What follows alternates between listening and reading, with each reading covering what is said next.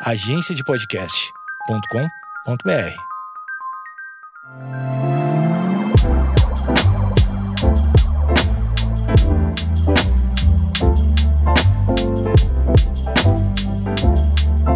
Oi, como vai? Ok, estamos entrando no episódio 8 do Pod Sinto Muito. E eu sou Alex Ricciardi. Nesse episódio, nós vamos falar sobre a tristeza. Uma hora ou outra, isso ia chegar, né? Esse tempo, esta vez, ia chegar. Você não pode fazer uma lista das principais emoções barra sentimentos humanos e não falar sobre a tristeza, dado que ela existe em tamanha quantidade no Brasil e no mundo. E é cada vez maior na verdade.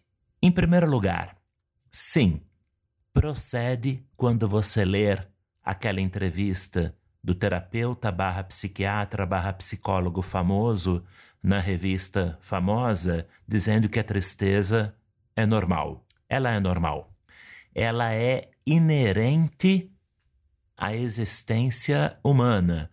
Ou seja, ela existe porque você que está me ouvindo agora existe. Se você existe, o sentimento de tristeza em algum momento e em muitos momentos vai te tomar.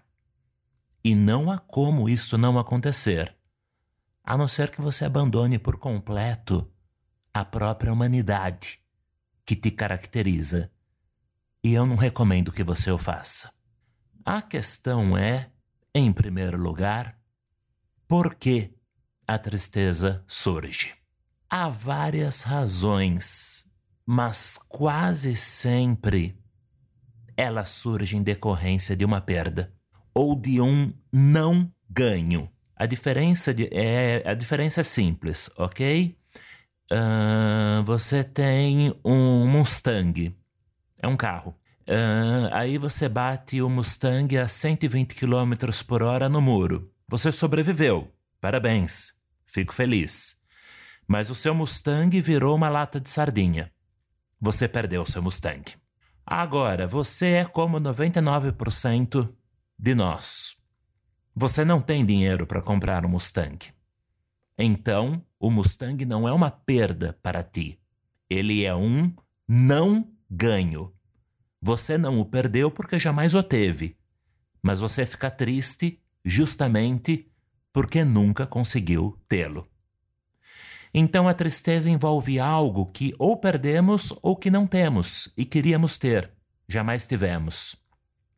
Ou seja, ela faz com que você se sinta incompleto. Essa sensação de incompletude, ela é bastante dolorosa, porque ela te acompanha a cada passo que você dá na calçada. É como se você carregasse a cada passo o peso de algo que deveria ser teu e não é, de algo que deveria existir e não existe. Isto é normal. Por quê?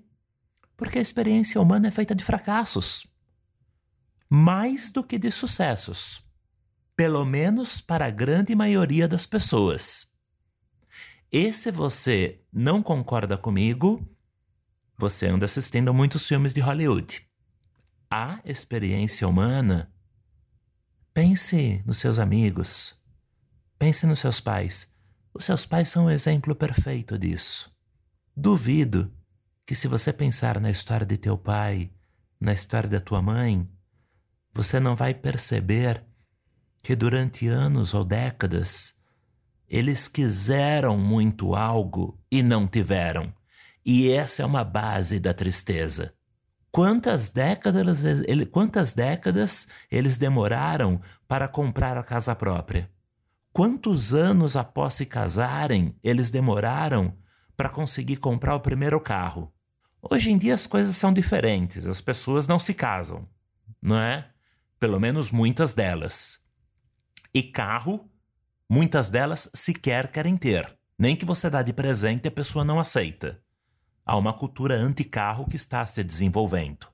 Mas a ideia geral é esta: a experiência humana é uma experiência essencialmente, intrinsecamente, de incompletude, ou seja, de sentir-se incompleto, de perder algo que se tinha, de querer algo e não se ter. Esta é a base da tristeza, e, é, e isto sim é normal. O que não é normal é quando isto torna-se contínuo. É quando a tristeza por você não ter aquele Mustang lá de trás que você jamais teve e possivelmente jamais terá dinheiro para adquirir, a tristeza por não tê-lo, o Mustang é mais uma brincadeira, tá? Mas quantas coisas você queria comprar? Uma máquina de lavar nova para o seu apartamento e não consegue. Ou demora um ano juntando moedinhas para poder conseguir. Aí você fica triste por um ano, até enfim conseguir juntar moedinhas suficientes para comprar a bendita máquina. Isto não é normal. Isto é patológico, isso é doentio. Você deveria entender que naquele momento não tem recursos para comprar a máquina, esta é a realidade da sua vida, você faz o que está ao seu alcance e, por enquanto, você vai lavar a roupa na máquina de lavar velha mesmo, ou vai levar na lavanderia, ou vai lavar no tanque. E tudo bem. Vivemos em um país pobre. Não há nenhuma vergonha nisso, nenhuma. Entendeu? Nenhuma.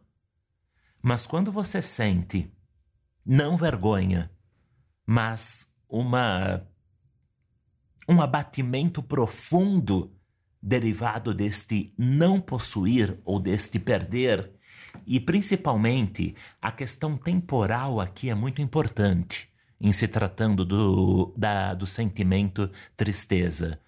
Principalmente quando esta tristeza ela não te consome alguns dias, ela não te habita por alguns dias, mas te habita por meses, nos casos mais graves por anos, então você tem um problema sério. E nós vamos falar dele daqui a pouco. Nós também sentimos tristeza ao final de um relacionamento amoroso. Fim de caso. Há um filme famoso, antigo com esse nome. Se eu não me engano, o diretor era Neil Jordan. O fim de um relacionamento amoroso é triste para ambos os amantes. Como dizia Paula Toller, qualquer um que vá embora, nos dois o luto é igual. Ela está certa. Mesmo que seja você que tenha tomado a iniciativa de terminar o relacionamento. Veja, estamos tratando aqui de você e você é um ser humano. O seu cérebro. O seu cérebro é a estrutura mais complexa do cosmos. O cérebro humano é a estrutura mais complicada do universo. Então, você irá encontrar de tudo. Sim, tem aquele cara que pega, termina o namoro, dando risada. À noite sai para comemorar, tomando uma breja com os amigos que terminou com a namorada. Pessoalmente, eu, além de achar isto de um profundo mau gosto, também acho esse um comportamento que denota uma falha de caráter bastante grave. Se você namorou com ela, então em algum momento você a quis intensamente. Talvez você não tenha sido apaixonado. Talvez o amor não tenha sido o maior de sua vida. Mas havia um bem-querer intenso. Ah, mas o último ano foi péssimo, a gente só brigava. Ok, o penúltimo não foi.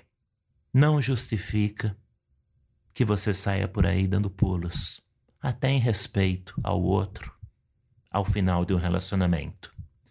Mas essas são exceções. Quase todo final de relacionamento gera uma tristeza profunda. Isto também é algo na qual o fator tempo desempenha papel preponderante. Pensa num casal. Vamos pensar juntos, eu e você agora, ok? O homem, a mulher. A mulher começou a deixar de amar o homem paulatinamente, enquanto eles estavam juntos. E o amor dela foi morrendo dia após dia. Esse processo durou um ano. E esse ano foi muito difícil para ela. Foi um ano amargo, triste. Ela tinha crises de choro, crises de histeria horríveis. Fazia coisas horríveis, indesculpáveis.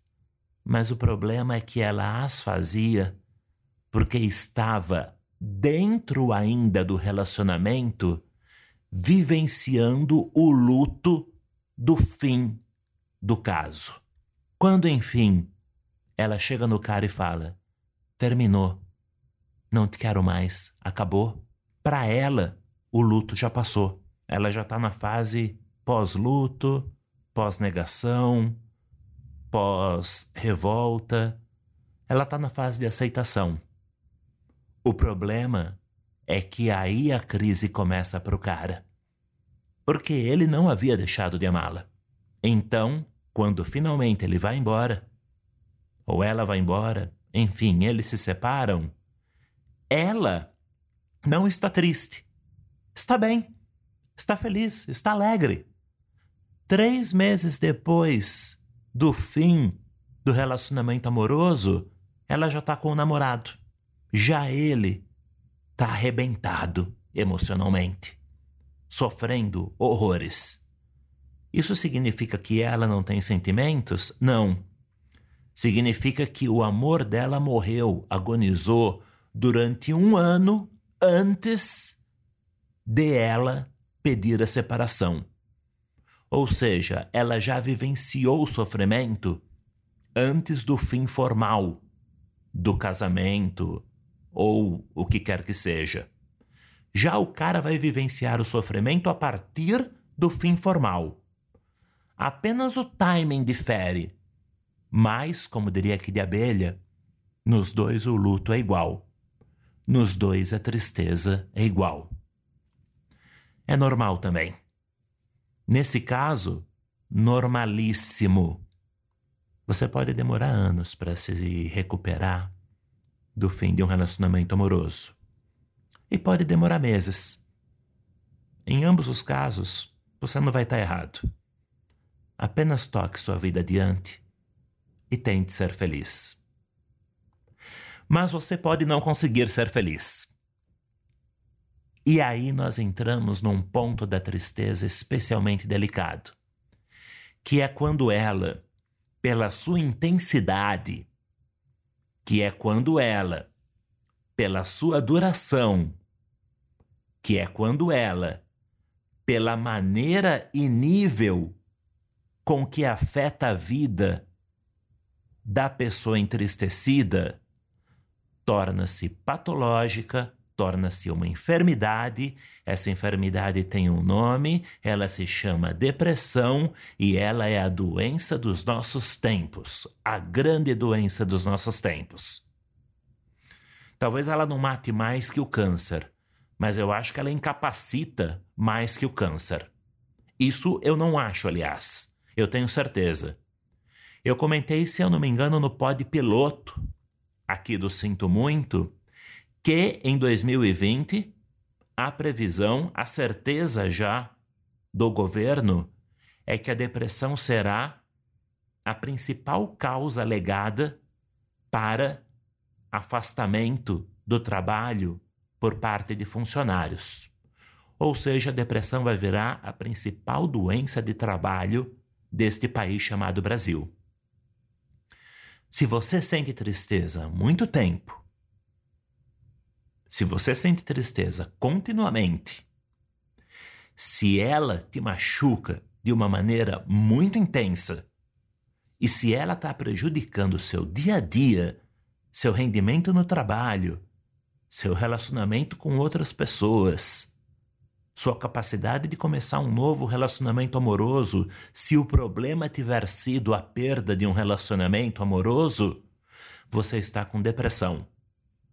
Então aí eu te aconselho fortemente, amigo. Eu te aconselho fortemente, amiga.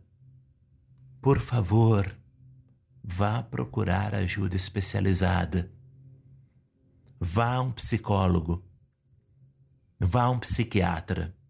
Talvez você deva primeiro ir ao psicólogo e ele te indique um bom psiquiatra. Essa ordem me parece a mais correta mas de qualquer maneira, provavelmente você vai precisar de ambos. E não existe nenhum problema nisto, pelo amor de Deus. Na época dos nossos avós, e até dependendo da sua idade, na época dos seus, dos nossos pais, havia um preconceito contra a psicologia. Eu cheguei a ouvir coisas horríveis, que eu não vou reproduzir aqui, contra psicólogos e contra pessoas que vão uh, em psicólogos que fazem terapia. São imbecilidades. A terapia é algo extremamente nobre. E alguém que vai a um psicólogo e confessa-se fraco e precisando de ajuda, na verdade é um forte.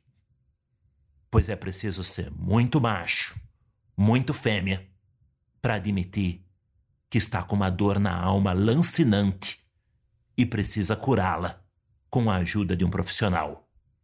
Se você é macho e fêmea o suficiente para tanto, minha sincera admiração por ti. E, por favor, não deixe de sê-lo. Lembre-se, tristeza é normal, pois você é humano. Se ela não evoluiu para depressão, então não procure psicólogo, psiquiatra. Se evoluiu, procure. Caso contrário, não. Chegando perto do fim. O que fazer com uma tristeza que existe, porém é motivada, é normal e não evoluiu para uma patologia? Em uma palavra, senti-la. Ponto. Não há nada mais a fazer. Examine a própria tristeza como um esteta examina uma obra de arte, como um pintor examina uma modelo, como um cinéfilo examina um filme. Você continuará sentindo-a, mas talvez isto te ajude a colocá-la em suas devidas proporções. Aqui estou eu na mesa da padaria, estou tomando meu café. Aqui está a xícara de café. Aqui um pão doce, adoro pela manhã. Um pão na chapa, é uma delícia. E aqui, no meio de tudo, está minha tristeza. Tenho quatro elementos na mesa: café, pão doce, pão na chapa, tristeza. Enquanto você toma café, come os pães, olhe fixamente para a sua tristeza Deixe-se senti-la plenamente. Ela parece que quer tomar conta de todo o seu corpo? Não resista, deixe. Quando ela tomar conta de todo o seu corpo, ela vai ter chegado ao máximo que ela pode chegar. Para além dos poros da sua pele, ela não tem como avançar. Você a terá contido. Liberando-a para se expandir, você a terá contido. E apenas a observe. Que coisa, então é isso a tristeza verdadeira. Então é esse o sentimento. Dá uma dor aqui na base da nuca. Desce um pouco pelo pescoço e vai pelas costas, seguindo a linha da coluna vertebral e descendo aperta um pouco o peito. O coração você começa quase a ouvi-lo bater. E a respiração já não é tão fácil. Ah, e é claro, eu tô chorando. É isso. É o pior que vai acontecer. Você vai chorar. Depois você vai limpar as lágrimas e ir trabalhar, porque precisa pagar o aluguel. Daqui a duas semanas, você vai conseguir um novo emprego e tua mente estará a tal ponto ocupada em adaptar-se a esse novo emprego que a, que a tristeza, que até agora há pouco tinha ocupado teu corpo todo até o último poro, vai ser desalojada para fora de ti. Daqui a um mês você vai conhecer um cara lindo, apaixonante, que te manda flores à noite antes de você dormir e te serve o café da manhã na cama ao acordar. O teu amor por esse cara será tão grande, talvez a tua paixão, que ele irá ocupar todo o teu corpo. E aquela mesma tristeza que agora há pouco estávamos falando tinha colonizado cada poro de tua pele, também será chutada para fora, para que o amor entre. Você pode vencer a tristeza. Este é o meu recado. E enquanto não vencê-la, não se culpe por senti-la. Você é um ser humano e tem o direito de estar triste.